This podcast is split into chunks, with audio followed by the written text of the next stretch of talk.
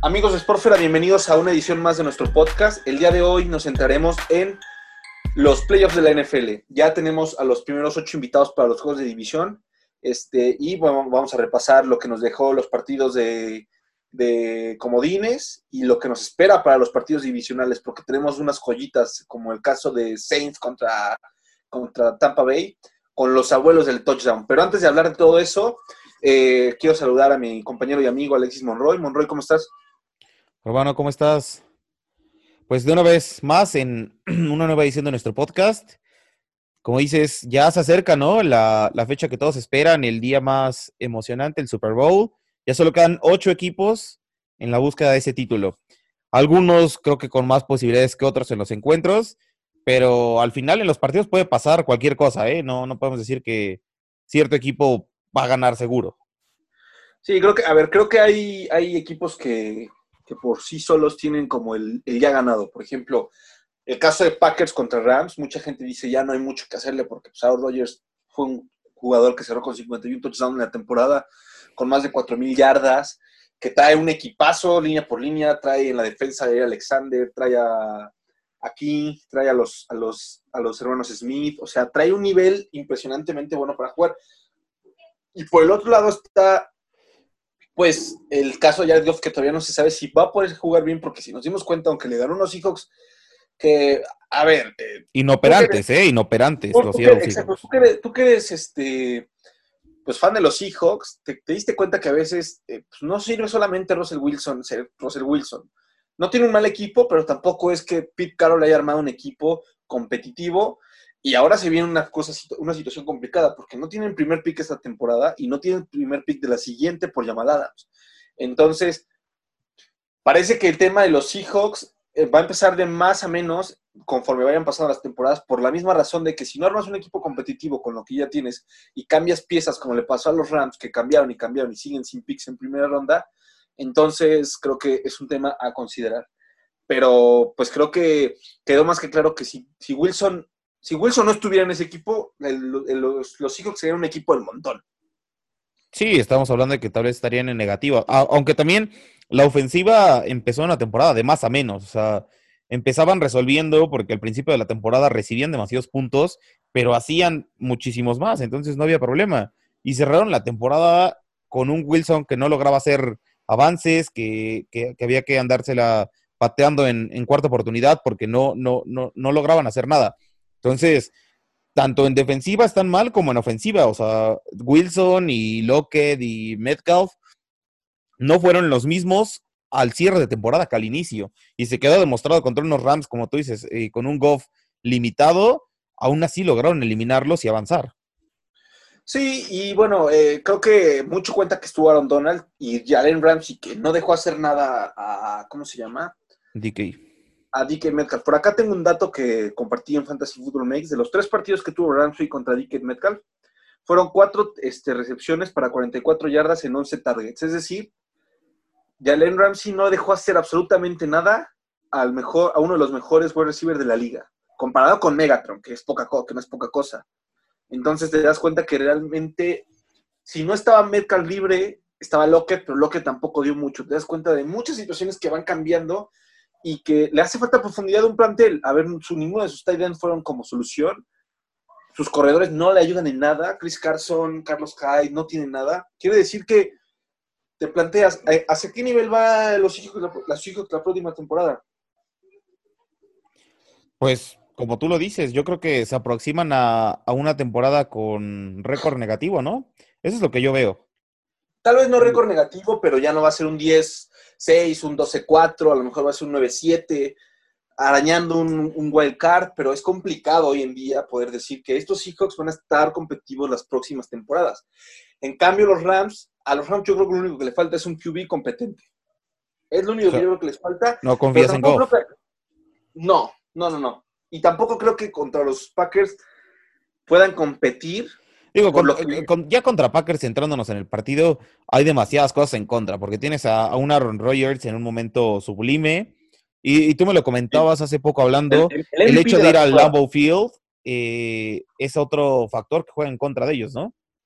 pues la tundra congelada, a fin de cuentas. Tú vas a un lugar donde va, probablemente puede estar nevando o el, clima esté en temperaturas bajo cero, que no es lo que se acostumbra en California, bueno, en Los Ángeles, pues básicamente estás en un, en un predicamento, porque si tu QB donde todo el mundo lanza bien y tu juego terrestre no, no lo, llegan a parar, pues realmente vuelves inoperante porque no tienes nada más que dar. Pero, Entonces tú en ese partido, a ver, vámonos un poco a porcentajes. ¿Quién crees en porcentaje que avance? Yo voy como con un, ¿qué te gusta? 80-20 a que Green Bay está del otro lado. 70-30. Yo lo considero un 70-30. Perfecto. De ahí, de ahí nos pasamos a otro duelo que va a estar bueno. Bueno, este partido de Rams contra los Packers va a ser a las 3.35. Sábado, ¿no? Vamos con los partidos de sábado. Este es el que abre. y ahí tenemos el. Nos vamos con el partido de un partidazo. Josh Allen versus Lamar Jackson. Te voy a dar otro dato que compartí con Fantasy Football Mex. En toda su carrera, estos jugadores se han, combinado para hacer 88 pases de touchdown en zona roja. ¿Y sabes cuántas intercepciones? ¿Cuántas? Cero. En zona roja. En zona roja. Es un espectáculo. Es decir, de ahí, cuando llegan sus equipos ahí, o sacan tres puntos o sacan siete. O sacan siete. No hay de otra. Muy bien. O sea, es una. Es, un porcentaje de efectividad entre los dos del 100%. O sea, no hay que, no, que no se puede. Tienen 88 touchdowns entre los dos, cero intercepciones. No estamos contando los, los touchdowns que han hecho por tierra, que son más. Estamos hablando de los lanzados. Sí, a ver. La defensa de los Ravens aprendió contra, contra Derek Henry, lo paró menos de 50 yardas. Eh, Lamar Jackson corrió a, su, a lo que quiso, hizo lo que quiso, cuando quiso.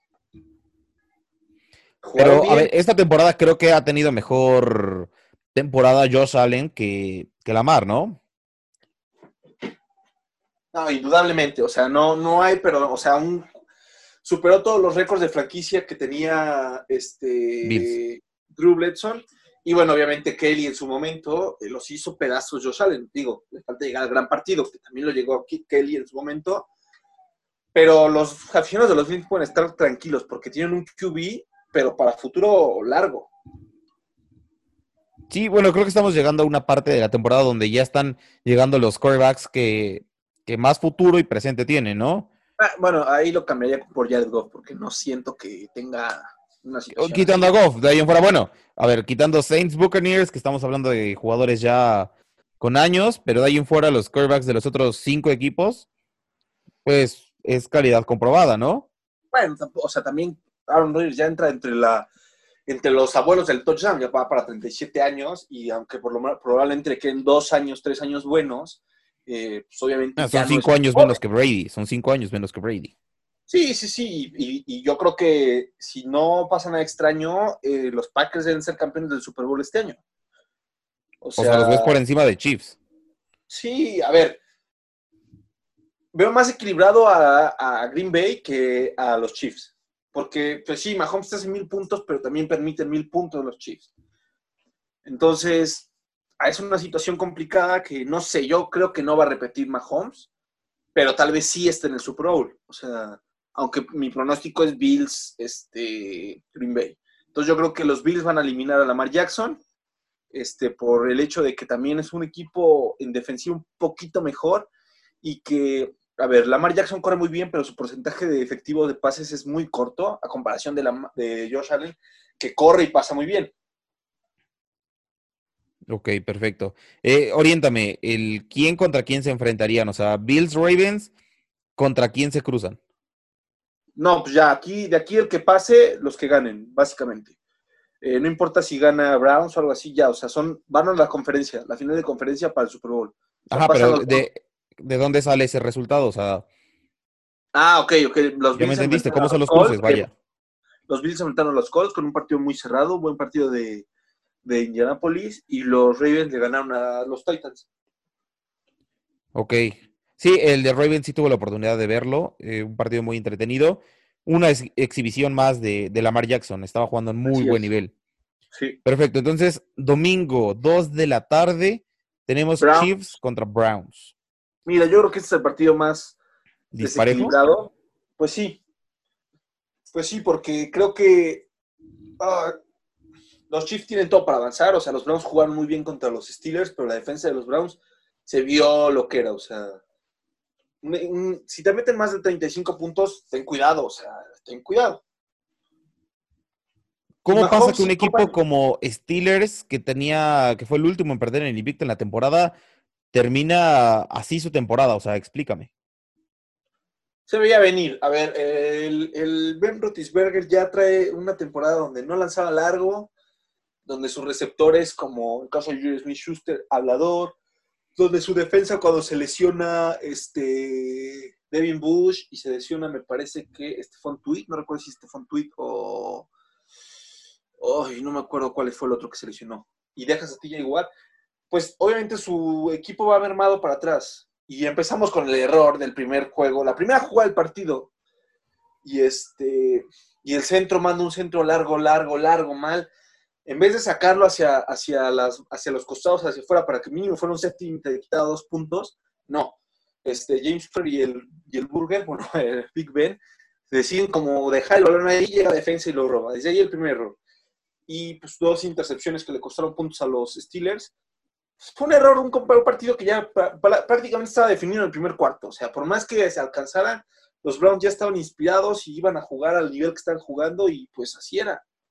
Entonces creo que no es sorpresa. Yo, yo en uno de mis pronósticos puse ganando los Browns porque se veía que no tenían los elementos necesarios los Steelers para poder consagrar lo que habían hecho en las primeras 11 semanas de la NFL de Browns, ¿quién es el jugador más destacado hasta el momento? ¿Quién es el jugador que ha hecho más por el equipo? Eh, yo creo que los corredores Nick Chop y Karim Hunt. no, puedo decir que uno de los dos. A mí personalmente me gusta mucho cómo corre Nick Chop, pero creo que el, juego terrestre le da mucha variante y mucha versatilidad a los Browns. Si es que si no tienes juego terrestre, te vuelves muy predecible, ¿no? no, bueno, pues pregúntale a los Steelers. Conner, Snell, este, McFarland, ninguno de los tres pudo completar nada. O sea, esta temporada lo que falló a los Steelers fue que no tienen corredores.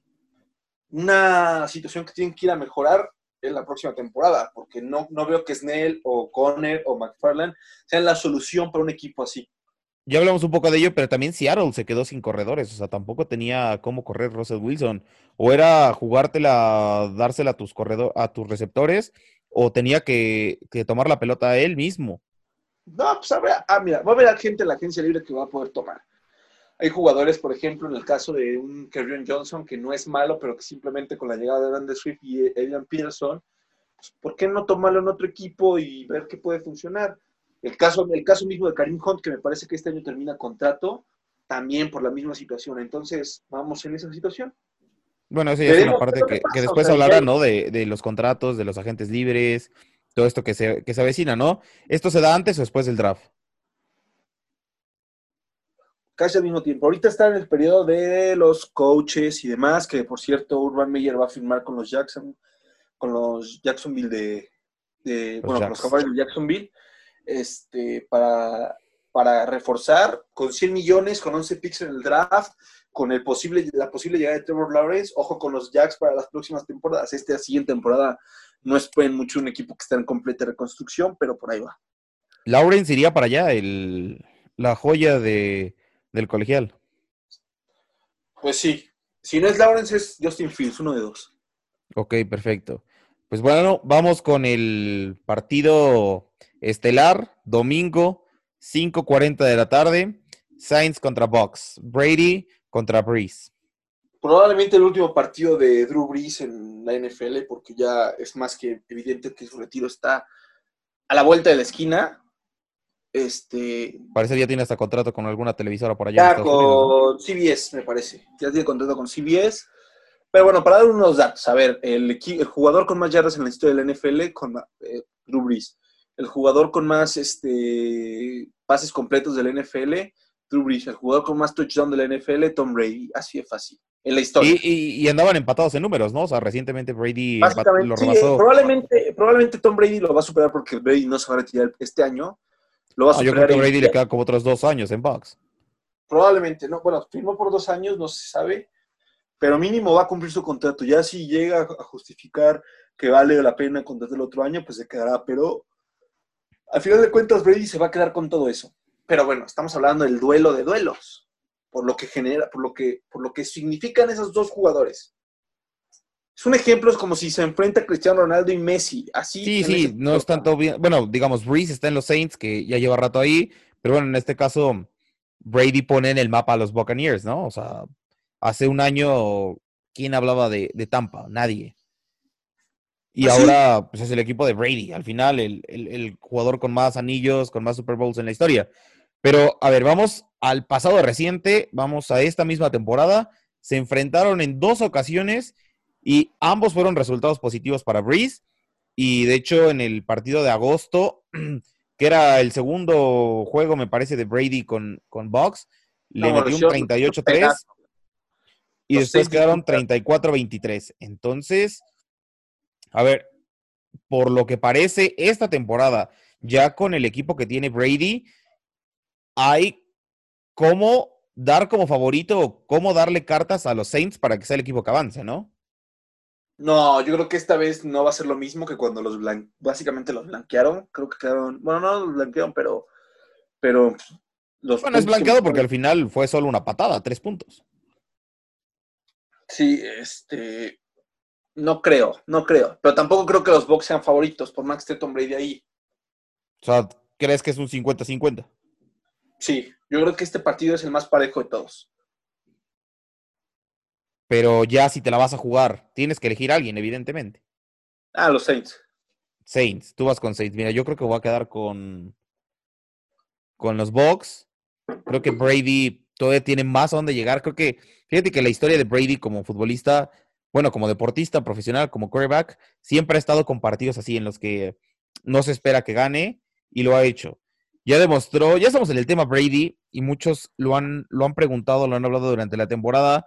Muchos decían que Bill Belichick era el creador de, de esos pads y que Brady no tenía mucho que ver. Pues la primera temporada que afrontamos con caminos separados, los Pats acabaron con récord negativo, sin playoffs, evidentemente, y Brady ahí está, ¿eh? O sea, Brady metió unos box que desde hace muchos años no estaban en playoffs, ahora los tiene acá. ¿Tú qué opinas? Mira, tampoco te conjunto o de verdad Brady tenía más mano en esos pads? No, no, no, no. Espérate para la siguiente temporada con Bill Belichick, con uno de los topes, con el espacio de salario más alto, con jugadores que se, que se eh, ¿cómo se llama? Decidió no jugar por la pandemia. Hubo muchos factores para que Bill Belichick tuviera la temporada que tuvo. Entonces yo creo que daré la oportunidad de la siguiente temporada. ¿No había otro quarterback que elegir aparte de Cam Newton en el inicio de esta temporada? Híjole. Yo creo que a Cam Newton eligieron por lo que costaba, que prácticamente para la NFL es nada. Se dieron cuenta que fue un error, pero esta temporada, por ejemplo, está Carson Wentz, está Trubisky, está... ¿Quién nos va a estar? Jimmy Garoppolo probablemente, se habla mucho que regrese. Entonces, dale para trabajar con un QB, por ejemplo. Si regresa Jimmy Garoppolo, te prometo que no termina 9-7 o 7-9 la temporada. Al contrario, creo que tendría una temporada destacada, porque pues Bill Belichick alguna vez lo dijo, lo manda a un lugar donde se puede desarrollar y no sé, no me sorprende que no que regrese la próxima temporada. Y San Francisco. Tiene muchos picks, me parece que tiene 14 picks en, en, este draft, o sea, tiene para elegir por donde quieras. ¿Qué le falta a, a los Pats? Le falta Tal vez un corredor mejor, un wide receiver mejor y tal vez un tight end, que lo puedes conseguir en rondas bajas. Puedes conseguir un buen tight end en ronda 4, un buen wide receiver en ronda 3, es decir, ocupa tu primer pick para algo bien, un linebacker, un safety, un corner eh, y demás.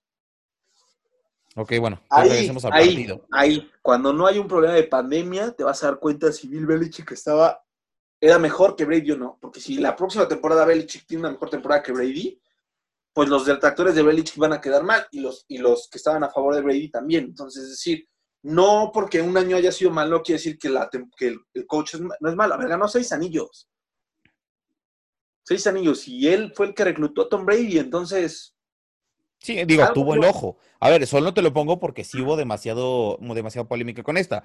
Y pues al final no hay forma de comparar. Bueno, a Belichick se le comparó mucho con sus números previos en otros equipos antes de los Pats antes de Brady, evidentemente. Y también eran números malos, o sea, tampoco. Bueno, pero la última vez que ganaron los Browns en playoffs era porque estaban armando a Bill Belichick. en, el, en los noventas. Entonces, ojo, ojo, no es un mal coach, pero tampoco pues, o sea, tampoco, o sea, tú dime algún equipo que siempre haya tenido temporadas ganadoras en su historia. No las hay. No las hay. Y en la NFL es mucho más difícil, porque la NFL, pues no se trata de quién tiene más dinero, porque si no, pues los Cowboys serían ganadores toda la vida, pues son el equipo más valioso del mundo.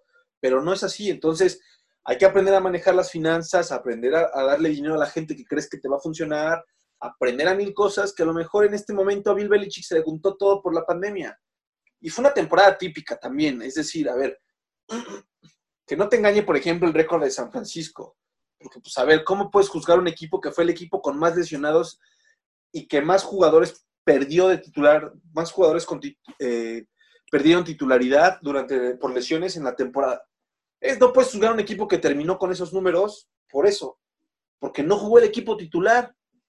Sí, digo, aunque, aunque sean equipos enormes, uno se sorprende al ver los, las plantillas que conforman un grupo de NFL. Al final hay cinco o seis, tanto en ofensiva como en defensiva, que terminan haciendo la diferencia, ¿no? Los demás, pues, una, reciben órdenes, escuchan a los jugadores eh, experimentados, titulares, destacados, entonces, si tú no tienes a tu coreback, a tu receptor, a tu defensa, eh, no aspiras a nada, honestamente. Aunque tengas una plantilla de 100 cabrones, si no tienes esos jugadores, no puedes hacer nada. Así es. Entonces, yo creo que para cerrar este, este podcast, creo que el favorito para mí son los Saints, aunque creo que se puede hacer 50-50. Estoy diciendo un, ganador porque así lo creo, pero no sé bien. O sea, no te puedo decir quién para mí es el ganador. Creo que es yo creo el que partido también... más emocionante y el partido más cerrado de la temporada. Sí, yo, yo también voy a dar como favorito a los Saints. Simplemente tú dices que no va a ser lo mismo, que no, no, no aspiran a eso, que va a ser un partido distinto.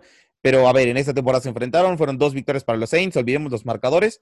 Fueron dos, dos victorias para Saints, entonces yo creo que, que ganarán los Saints. Y pues ya, creo que ya analizamos los cuatro partidos, amigo. Sí. Aquí nos eh, veremos, pues, para para los divisionales, digo, para los de conferencia, que prácticamente son dos juegos, y pues para el Super Bowl. Para yo creo que nos veremos para el Super Bowl y pues ya la temporada, tema, la temporada baja. Tema Super Bowl, ¿habrá gente? Sí, sí, haber gente. No sé, la capacidad para la que se ha dicho la primera vez era 30, ¿no? 30, y probablemente va a subir. Es en Tampa, me parece, ¿no? Tampa, el 7 de febrero. Ok, perfecto. Pues hermano, muchas gracias por haber participado una vez más en el podcast. Muy interesante todo el tema este. Estaremos hablando la siguiente semana de los divisionales. Como es un poco más corto, yo creo que meteremos por ahí algún otro tema de, algún otro deporte, pero este, bueno, este dijimos que era en exclusivo para NFL. Solo, sí, solo para cerrar, Mac Jones, campeón colegial con Alabama este, este lunes, se acaba de declarar elegible para el próximo draft. Entonces, ojo, porque ese podría ser el próximo QB de los Pats. Ok, perfecto. Pues bueno, amigo, muchas gracias y nos estamos viendo para la siguiente. Hasta luego, gente.